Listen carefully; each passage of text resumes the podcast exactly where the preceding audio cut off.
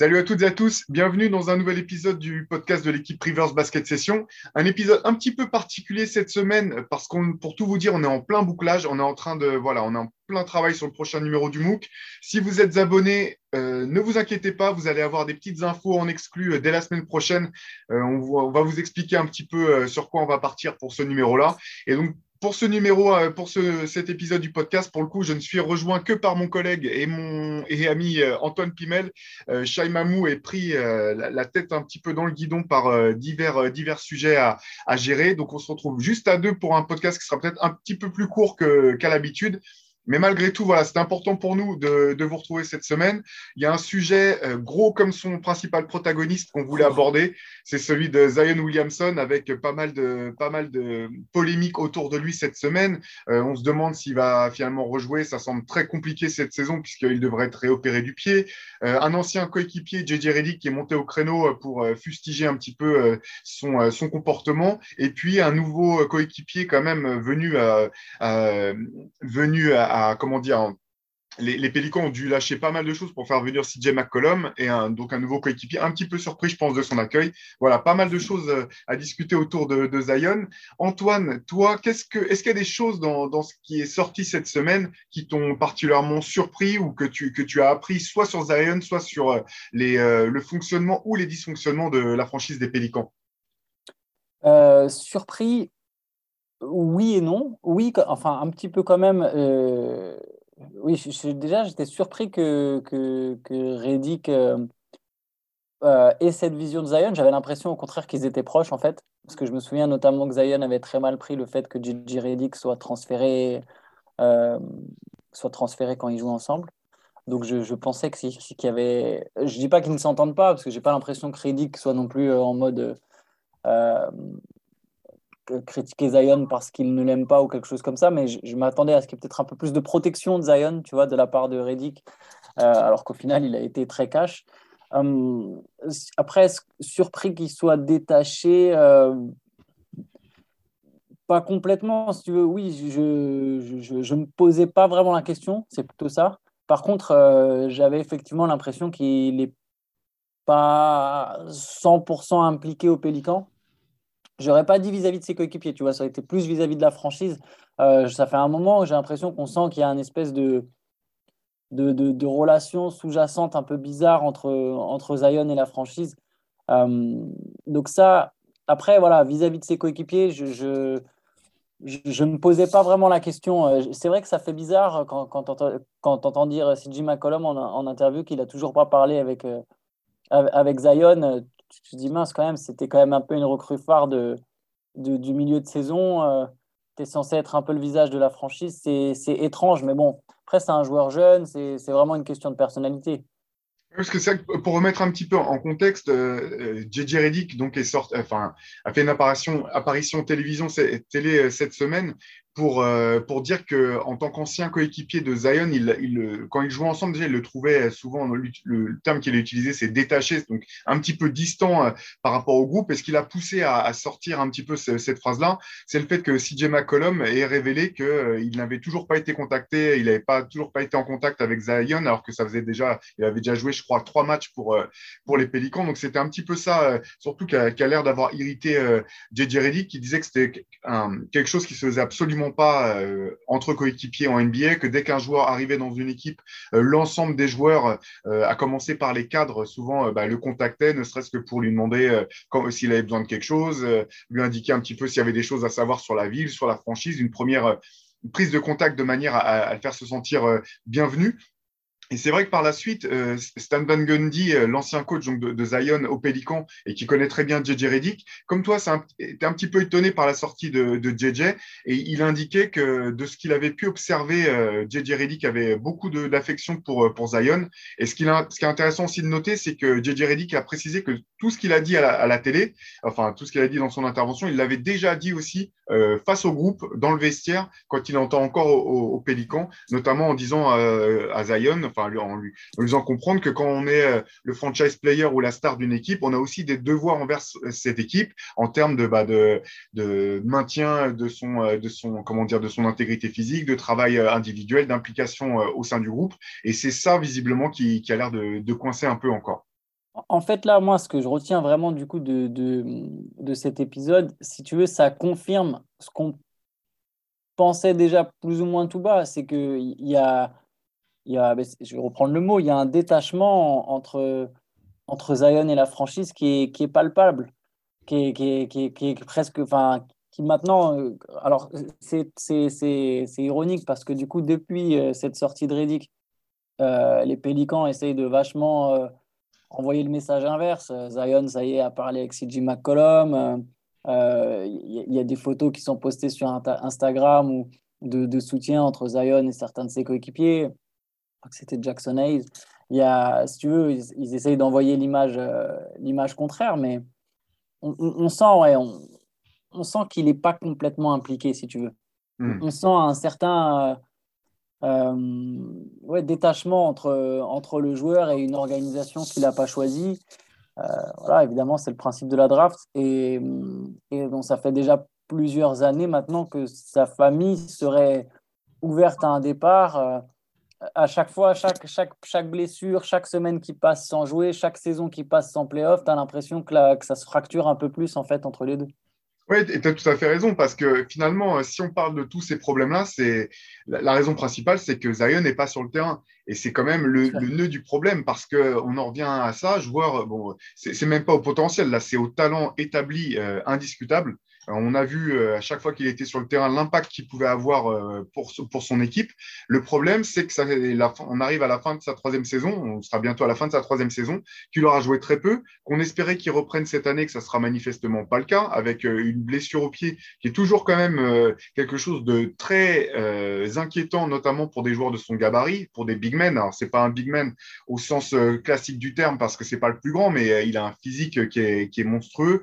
On se rappelle de joueurs, euh, même si euh, la comparaison va peut-être faire rire, mais des joueurs comme Zidruna, Silgauskas qui ont failli passer complètement à côté de leur carrière euh, pro pour des problèmes de pied. on se rappelle de Grand Hill et de tout le, mal qu'il a dû se donner pour pouvoir finalement revenir au basket sans jamais plus être le, joueur incroyable qu'on annonçait comme un successeur de Jordan qu'il avait été dans ses premières années. Donc c'est un, vrai, vrai problème. Et là, c'est vrai qu'on en parlait un petit peu juste avant de débuter le podcast. Il y a cette stat assez folle qui est sortie la semaine dernière, qui, est voilà, qui d'un point de vue purement comptable, si jamais Zion effectivement devait faire une saison blanche, au bout de ces trois saisons, ces trois premières saisons, il n'aurait joué que trois matchs de plus que Greg Oden, euh, le nom qui fait frissonner toutes les franchises quand on parle. Alors pour le coup, pas de bust. C'est pas un bust dans le sens où c'était pas un mauvais choix euh, en termes de talent, mais par contre en termes de, capacité à ne pas être blessé à jouer, c'est quand même un, des, parcours les plus dramatiques de, ces 20 euh, dernières années. Donc ça fait un peu froid dans le dos quand on est fan des, Pélicans, je pense. Mais, elle, est, elle est un peu sensationnaliste entre guillemets cette stat. Alors déjà, si on, chipote un peu, il y a deux saisons déjà de Zion qui sont tronquées par le Covid et, où la saison est raccourcie par rapport à Greg Oden. Donc potentiellement, c'est 20 matchs de moins sur, sur, quand même sur les deux années. Euh, bon, après, il n'aurait peut-être pas joué ces 20 matchs-là, hein, mais tu vois, il y, y, a déjà ça. Et aussi, là où je trouve que c'est différent, déjà, Greg Oden, quand il a joué, n'a jamais eu l'impact que Zion a eu sur le terrain. Euh, il n'a jamais été, euh, bah aussi justement à cause de ses blessures, mais Zion, quand il était là, dès le départ, euh, revenu de blessure par revenu de blessure, il était dominant. même sur du temps de jeu limité, il était tout de suite impactant. Et, enfin, surtout, le, truc, c'est que Greg Oden, tu veux, il y avait une espèce de faiblesse en fait au genou. C'est triste, mais c'est comme ça. Il avait une faiblesse au genou. Là où Zion, je pense que quelque part, c'est aussi un manque de rigueur. C'est un peu comme ce que disait Reddick, c'est-à-dire que si tu si s'impose une discipline, une rigueur, Zion, techniquement, il pourrait jouer quand même 50 matchs par saison, facile, tu vois. Alors, je ne te dis pas qu'il serait d'un coup un Ironman, mais euh, s'il faisait l'effort de. Voilà, s'il y avait moins de relâchement, j'imagine, sur sa condition physique en début de saison, euh, si à un moment il, accepte, il faisait aussi le choix de, perdre un peu de poids pour que ses articulations et que son corps se supporte mieux tous ces, toute la puissance et euh, il se blesserait sans doute moins, il serait sans doute un peu plus présent sur le terrain. Oui, non, sans doute, et d'autant que ce qui, est intéressant dans l'intervention de Stan Van Gundy, c'est que voilà, il, expliquait que de son point de vue, euh, le détachement qu'il avait pu sentir de la part de Zion, c'était à chaque fois qu'il était éloigné de l'équipe, en fait. C'est-à-dire que quand il y avait des breaks, que ce soit All-Star Break ou que ce soit pendant, pendant les, les, euh, les, vacances d'été, euh, que c'est à son, à son sens un joueur qui adore le basket, qui adore jouer et qui est dans une frustration extrême de ne pas pouvoir jouer. Et c'est vrai que ça, je pense qu'on ne mesure pas euh, forcément de l'extérieur à quel point ça peut être déstabilisant pour un joueur, notamment pour un jeune joueur, quand on est habitué à ce que le basket remplisse 80% euh, de notre activité euh, sociale, de, de, notre temps, les journées, les semaines, tout est rythmé par le basket. Quand ça s'arrête pour une blessure, je pense que c'est vraiment violent d'un point de vue même euh, euh, psychologique de, de, trouver comment se, se, réinventer en fait pendant ce, cette espèce de, laps de temps qui vient, qui vient libre. Et puis surtout à cet âge-là, avec autant de pression, autant de le mec est quand même le joueur qui a eu le plus de hype depuis les Brown James. Je pense qu'on n'avait jamais vu ça à l'époque des réseaux sociaux. Les Browns c'était différent, mais c'était c'était il n'y avait pas encore euh, tout, tout, tout, tout Twitter et tous ces réseaux sociaux autour. Je pense que Zion, on n'avait jamais vu ça à notre époque. Euh, il, doit, il, y a, une pression, il, il est jeune, c'est pas facile. Il y, a, aussi un côté encourageant. Si on prend un autre exemple, même si pareil, c'est pas tout à fait similaire, mais Joel Embiid a manqué ses deux premières saisons et aujourd'hui, c'est un candidat au MVP. Et on se posait plus ou moins les mêmes questions à l'époque. Euh, et la première saison qu'il joue, il joue 40 matchs. Euh, on se demandait, est-ce que voilà, est-ce que, est-ce un moment il va même ne serait-ce que tenir le coup. Donc il y a encore, je pense, un espoir il y a un espoir pour Zion. Le problème, c'est que je ne sais pas si cet espoir, il est vraiment au Pélican. C'est vraiment pas pour enfoncer New Orleans, alors, un petit peu quand même, mais euh, cette franchise gère quand même très, très, très, très mal ses, ses talents. Alors, c'est pas que de leur faute. Je pense que Zion aurait pu y mettre un peu plus du sien. Mais en fait, on a déjà l'impression que ça ne peut pas bien finir entre les deux. Je sais pas ce que tu en penses. Moi, j'ai le bah, sentiment qu'au final, ça ne marchera pas.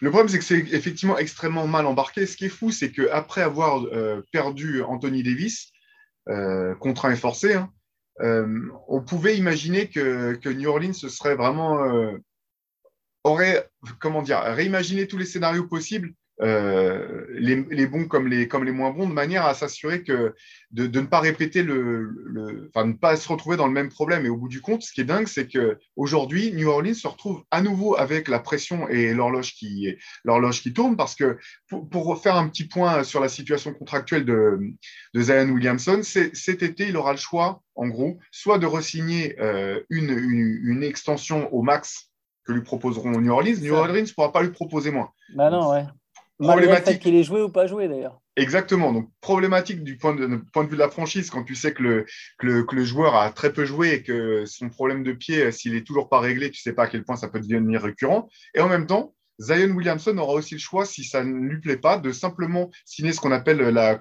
qualifying offer et de se réengager que pour une année. Et donc, auquel cas, il deviendrait, euh, euh, il devrait, il deviendrait agent libre à l'été euh, suivant.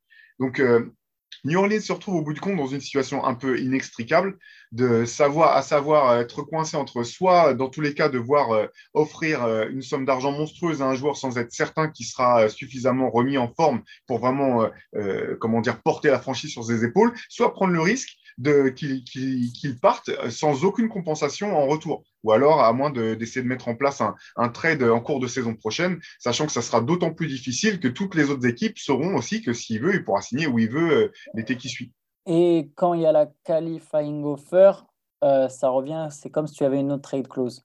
Donc tu peux, en plus, on, tu peux même pas transférer le, joueur comme contre son gré. Ouais, contre son gré. Il faut, faut qu'il accepte de, de, de, bouger la clause. Et, je pense en plus qu'au moment des négociations, comme tu disais, ils ne peuvent pas lui proposer moins, mais je pense qu'ils ne peuvent même pas essayer de lui proposer moins. C'est-à-dire que si tu veux, euh, si là, demain, les Pélicans essayent de jouer les malins et de se dire Ah non, mais quand même, tu es beaucoup blessé. Euh, regarde Stephen Curry, son premier contrat, il avait pris 44 millions sur 4 ans parce que ses chevilles, tout ça. ça c'est impossible. Et ils, vont, et ils vont se heurter à un mur complet où ils vont complètement.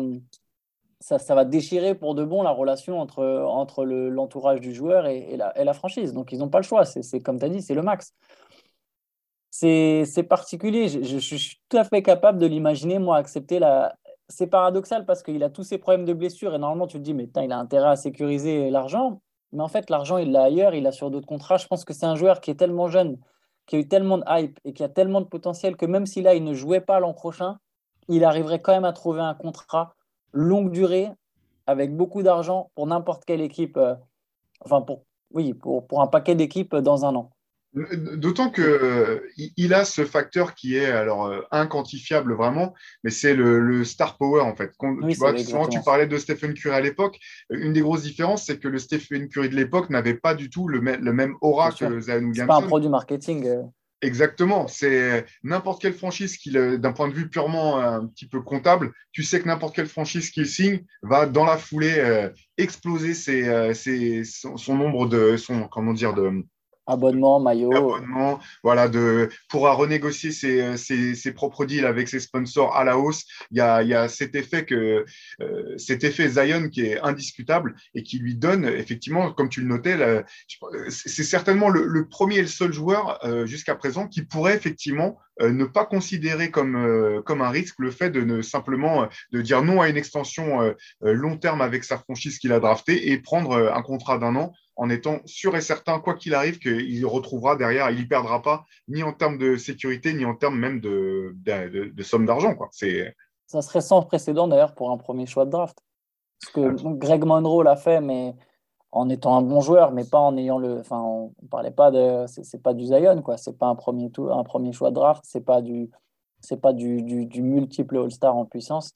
Euh, je pense qu'il y a déjà un rapport de force de façon qui est engagé. Euh, là, récemment, il y, a, eu une rumeur comme quoi Zion, le, le, gros point de, de, de, fin, de, mécontentement serait autour du, dirigeant, de, David Griffin.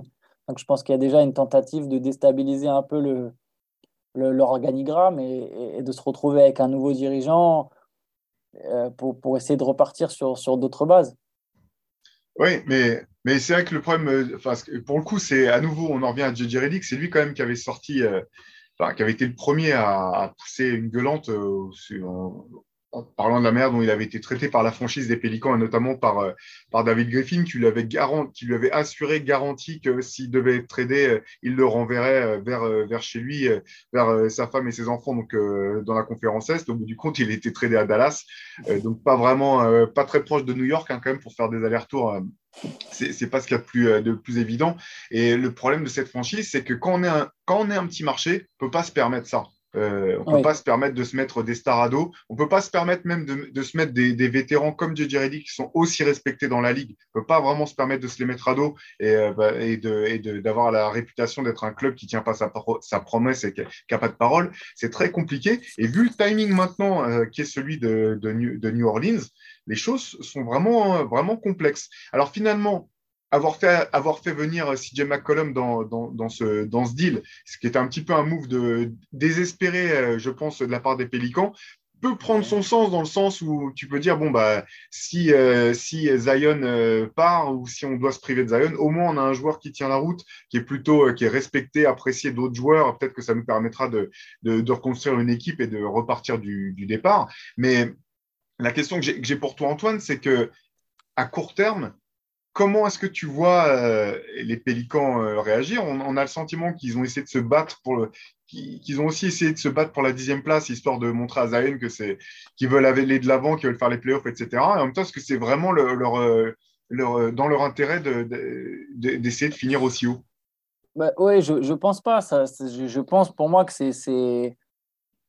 En fait, c'est la répétition des erreurs faites avec Anthony Davis, c'est-à-dire de faire toujours des moves dans l'urgence quand tu n'es pas encore dans l'urgence. Et du coup, ils ont eux-mêmes créé ce sentiment d'urgence qui, finalement, se retrouve impacté sur le joueur. Enfin, ça crée ce sentiment d'urgence et le joueur lui-même va être mis dans l'urgence. Anthony Davis, ils ont commencé à faire des panic moves bien avant que son contrat expire, bien avant qu'il ait... Parce que lui, pour le coup, avec ses blessures, il avait intérêt à signer le, la grosse extension. Et ils avaient déjà commencé à faire des panic moves, à lâcher des choix de draft, à faire des moves en milieu de saison pour absolument jouer les playoffs, quand au final, il y a le temps. Il y a des fois, tu as le temps. LeBron, il n'a pas joué les playoffs sur ses deux premières saisons en NBA. Et c'est LeBron James. Et, euh, là, euh, finir dixième euh, pour avoir une hypothétique chance de se faire sortir au premier tour par les Suns sachant qu'au final, Zion, avec son nouvelle opération du pied, ne sera de toute façon, certes, probablement pas opérationnel, même s'il terminait dixième. Pourquoi faire? Je ne comprends pas. Il, ramène un, salaire de plus euh, qui est garanti jusqu'en 2024 à plus de 30 millions. Donc, ils se créent encore, ils se mettent encore dans, dans le rouge financièrement. Et c'était exactement pareil avec Anthony Davis. C'est à chaque fois, il sacrifie toute flexibilité ou toute possibilité de gérer sur le moyen terme pour un truc de maintenant, quand leur meilleur joueur, c'est un joueur qui a moins de 23 ans. Et ça n'a pas de sens. Euh, les Pélicans auraient dû. Avec Anthony Davis, ils n'ont pas réussi à construire un jeune noyau dur. Là, ok, c'est vrai qu'ils ont récupéré Brandon Ingram et Lonzo Ball. Déjà, Lonzo Ball, ils l'ont laissé filer. C'est ce que j'allais dire, parce que tu parlais des dysfonctionnements, mais finalement, on, est obligé de remonter au trade précédent, parce que tu, tu, te dis, mais pourquoi avoir laissé passer, partir Drew Holiday? Pourquoi avoir essayé de avoir laissé partir euh, Lonzo Ball? Alors que voilà, il y avait une, c'était dans une, il y avait une continuité qui était en place. Euh, un vétéran dans, en, la personne de Holiday ou un joueur qui était aligné quasiment euh, quand même sur la, la, période de progression de Zion avec Lonzo Ball, deux joueurs qui se trouvaient parfaitement sur le terrain, qui étaient hyper complémentaires euh, dans le jeu. Enfin, pardon de t'avoir interrompu, mais c'est ça qu'on on en revient à ces choix qui sont incompréhensibles. Et, en fait, même quand ils réussissent quelque chose, ils, ils se le gâchent ensuite. C'est-à-dire que je trouve Anthony Davis, quelque part, il s'en était bien sorti ils ont récupéré, ils ne pouvaient pas récupérer mieux. On ne va pas se mentir, de toute façon, quand tu perds ta star, tu, tu, tu, tu vas de toute façon être.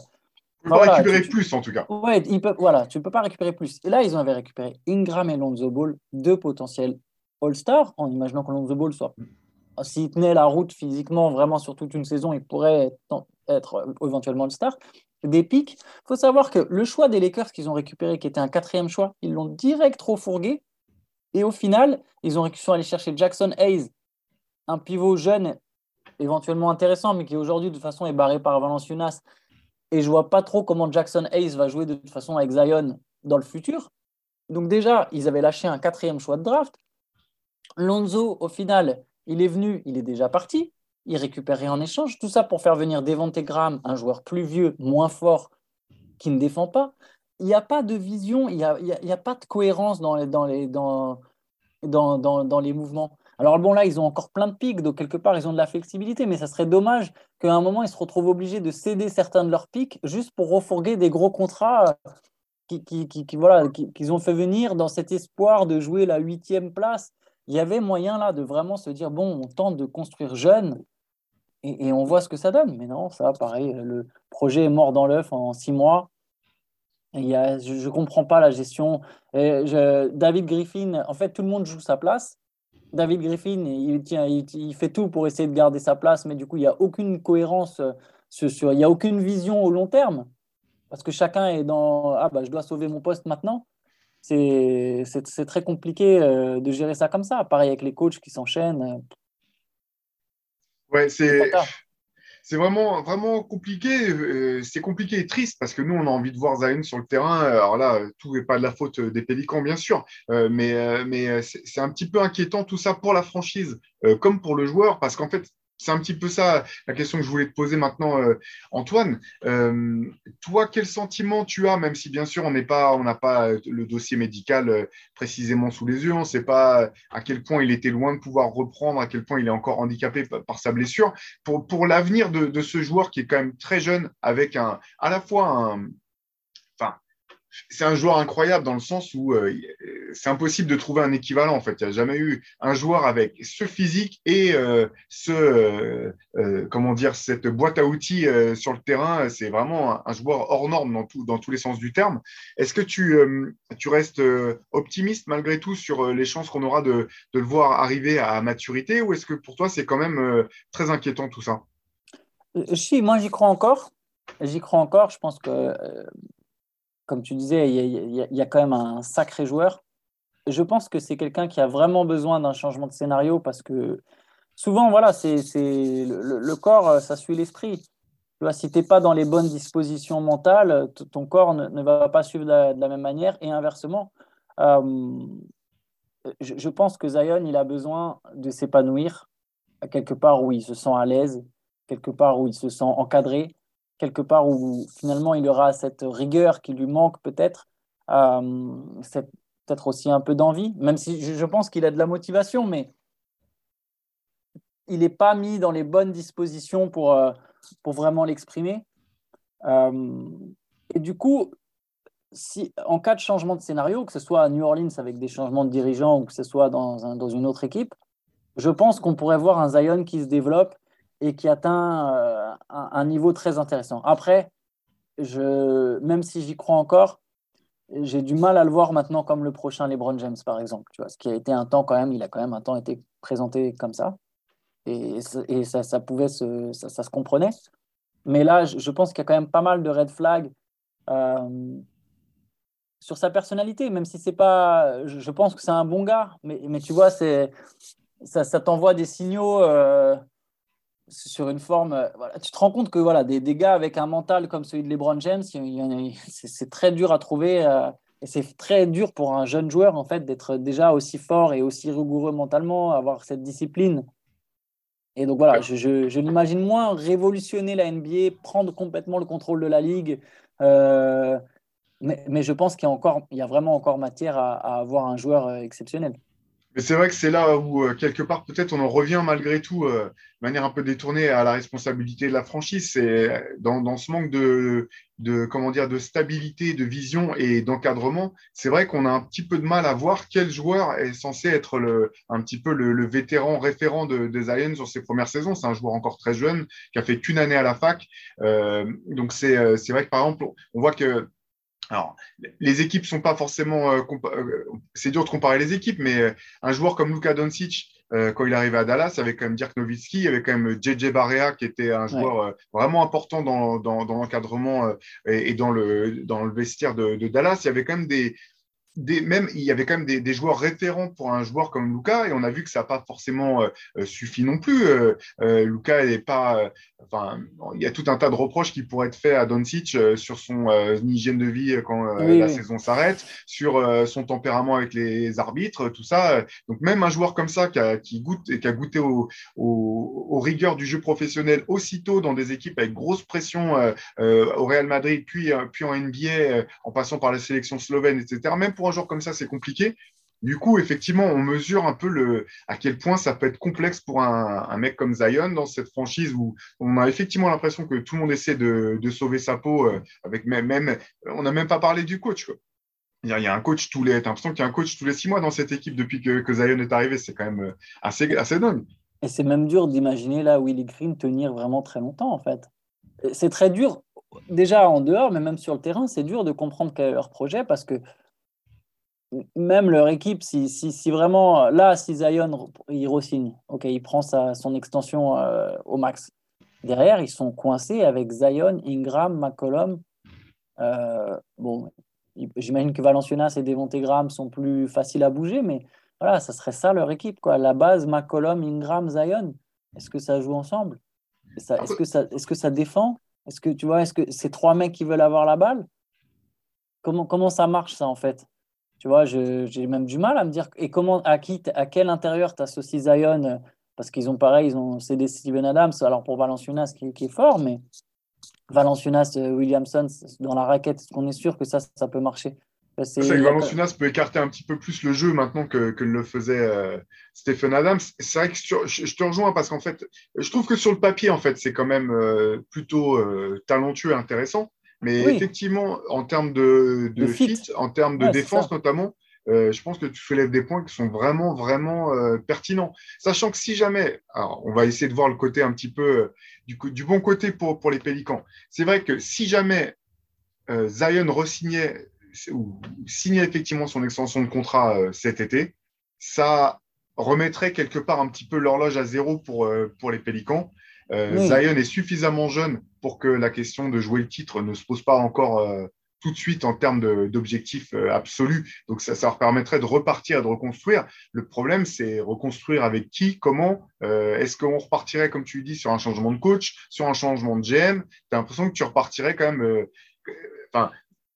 On ne serait pas encore vraiment dans, une, dans, la sécurité, dans la stabilité. Quoi. Exactement, j'allais te dire, en fait, même s'il re j'ai peur qu'il réagirait quand même dans l'urgence. Alors, bon, s'il signe pour 5 ans plein, euh, bon, là, à la limite, effectivement, ils peuvent se dire, bon, il y a 5 ans, donc potentiellement, il y en a 4 avant que, tu vois, il, force son départ. Ou 2,5 si c'est un cousin de Ben Simmons.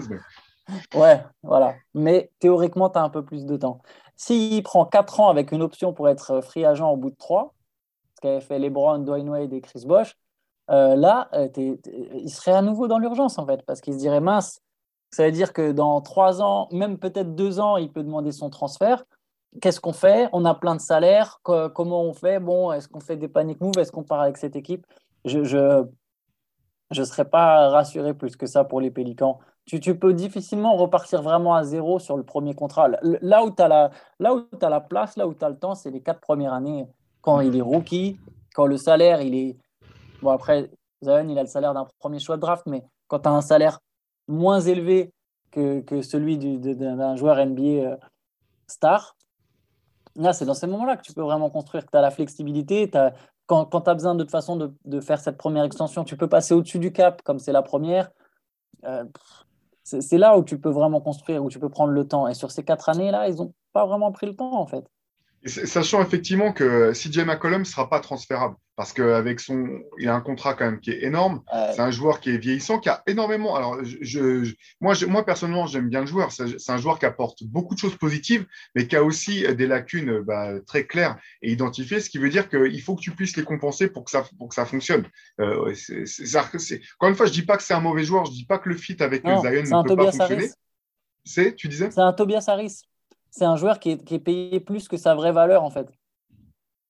C'est ça, c'est ça. Et qui est, voilà, qui est quand même. Euh, enfin, c'est pas pour dire que c'est forcément un très mauvais choix de, la part des Pélicans, oh, du moins dans, le fit avec, avec Zion. C'est un joueur qui peut apporter à cette équipe, je pense. Mais derrière, tu sais que déjà, c'est un joueur que tu ne pourras pas retransférer. Donc, si jamais tu veux, tu veux reconstruire ou bouger des choses à la marge, euh, ça, enlève déjà ce joueur-là de l'équation. Et j'en reviens à ce que, ce que tu soulevais tout à l'heure, parce que Brian Ingram, c'est quand même. Alors, c'est toujours pas le joueur qu'on espérait qu'il serait, ça c'est sûr. Par contre, c'est quand même un joueur qui progresse euh, d'année en année, même si c'est à la marge. Quand on a autant de talent, euh, progresser à la marge, ça peut vraiment finir par faire passer un cap. Donc, il y a du talent dans cette équipe.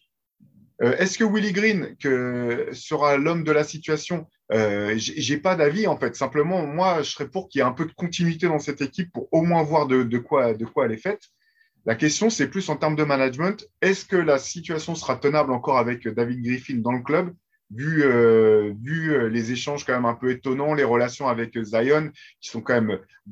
Enfin, c'est normal que le mec soit détaché. Il est même pas à New Orleans en fait.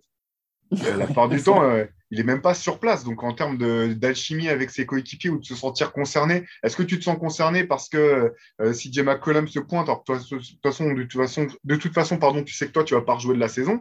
Je comprends qu'on puisse lui reprocher, mais je peux comprendre aussi un petit peu le, fait d'être un peu euh, voilà, dépassé par ce qui se passe. Les blâmes, le, blâme est des deux côtés, de toute façon. Hein. Mais, même au-dessus de Griffin, il y a déjà des incertitudes. le propriétaire est décédé, sa femme a la franchise. Euh, a priori, elle veut vendre. Elle veut vendre, elle promet que c'est dans l'optique de rester à New Orleans, mais bon, voilà, on ne sait jamais ce que ça vaut les promesses euh, de propriétaires de franchise, euh, surtout quand il y a des milliards en jeu. Donc voilà, une franchise, c'est côté, c'est tout côté au-dessus du milliard. Donc donc il y, a, y, a, beaucoup d'incertitudes. Et ça se répercute de haut en bas, en passant par Zion